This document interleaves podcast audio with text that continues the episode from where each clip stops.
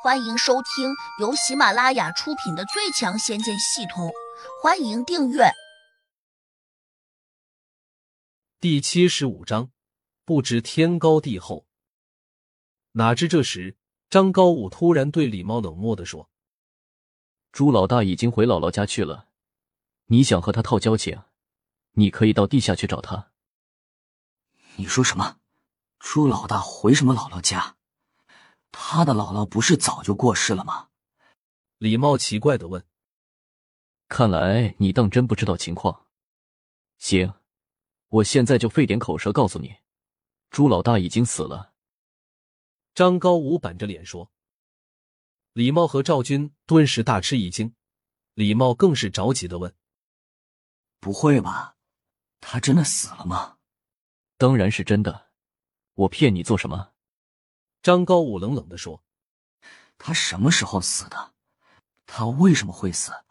到底发生了什么事？前天。至于他是怎么死的，无可奉告。”张高武对他一点也不客气。到了这一刻，胡杨当然清楚了。这个张高武就是青龙帮滨海分舵的人，没想到小婉的爸爸竟然是被这些人敲了竹杠。不过，既然赵军请来的人没有把自己放在眼里，而且还想和自己作对，那自己正好静观其变，看他们怎么处理。而且也不知道张高武在分舵里面属于什么级别，看样子他并不认识自己。这样一想，胡杨并没有急着出手。李茂又有一点不甘心，连忙问张高武。你们新上任的舵主是谁呢？张高武冷漠的说道。你关心的太多了。李茂被他呛了一句，只能干瞪着眼，转头无可奈何的看向了赵军。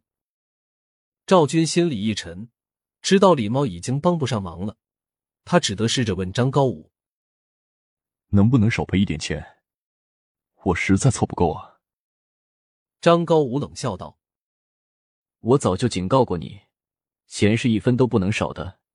既然你拿不出钱来，那好，你跟我们走一趟，到时候我们会让你明白怎么筹钱的。赵军惊慌失措的说。我不能跟你们走，李大会长，你快帮我说说情。李茂无奈的说。能不能宽限几天？不能，张高武冷漠的盯着赵军说。如果你还想在这个城市混，那你就只能卖国砸铁赔钱，否则我们就对你不客气。停顿了一下，他竟然又指着小婉说这是你女儿吧？要不让她替你到我们那里走一趟？：“赵军脸色大变，慌忙说。不不不，我跟你们走。”小婉急了，一把拽住赵军说爸，你别去！：“赵军苦笑道。小婉，你别急，爸会想到办法的。”小婉赶紧回身把胡杨拉了过来。胡杨哥，你快帮我把他们赶走！大家都没有把他的话放在心上，甚至都没有多看胡杨一眼。尤其是赵军，他转过头，马上就对张高武说我现在先给你们一千两百万，剩下的八百万明天我再给你们，你看行不？行，把你女儿抵押在我们那里，明天等你筹到钱，我们再把她还给你。：“张高武蛮狠的说。”赵军绝望的说把我抵押给你们吧，我女儿就算了，她还小。把你抵押了，谁去筹钱？：“张高武伸手推了一下赵军。”胡杨上前一步，故意说赵叔，你先别急，要不把你儿子赵建宇抵押给他们吧？赵军一怔，忙说好。：“赵建宇急忙说，这怎么行？我会被他们打死的。小婉是你妹妹，难道你就不怕她被打死吗？赵建宇转头就冲张高武眨了一下眼睛，他这个动作十分隐蔽，但由于胡杨一直注意到他，因此看得一清二楚。张高武一下就明白了，马上对赵军说我们不要你儿子，只要你女儿。赵军越发有些绝望，他沮丧地说你再给我一个小时，我看能不能把这八百万凑到。：“张高武冷道。最多给你十分钟。”赵军重重的叹了口气，转头问胡杨你能借我八百万不？我现在没有那么多现金，：“赵军以为胡杨不想借钱，转身就把李毛拉到一边，想让他借点钱给自己。”但是李毛也无可奈何的说我不可能马上凑到这么多现金。实际上，就算他有这么多现金，也未必会借。毕竟我们并不是那种非常好的朋友，只是有些交情罢了。：“赵军眼里闪过一丝狠色，压低声音说能不能叫你带来的那两个兄弟，帮我先把他们赶走？他们都是些狠角色，你今天叫我的人打了他们，你肯定会逃走，那以后我怎么办呢？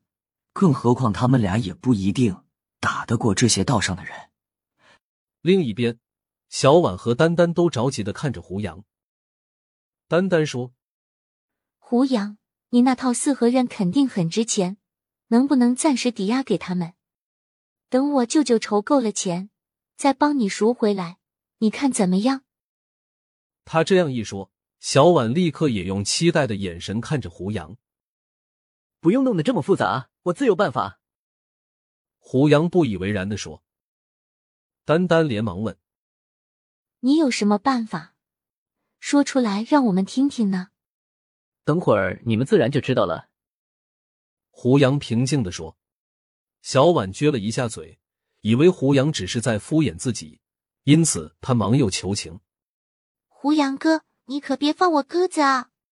不会的，我不会让人欺负你的，你放心好了。胡杨认真的说。谁知这时，旁边突然冒出一个鄙视的声音来。只会哄小姑娘，有意思吗？胡杨转头一看，原来是陈东。我哄我的，关你什么事？胡杨冷笑道。敢这样和我说话，信不信我现在就教训你？陈东勃然大怒道。想教训我，那就上来。胡杨当下也不客气的喝了回去。陈东咬了下牙，立刻冲了上来。赵军和李茂看在眼里，竟然没有阻拦。赵军是因为倍感绝望，所以没心思管这闲事。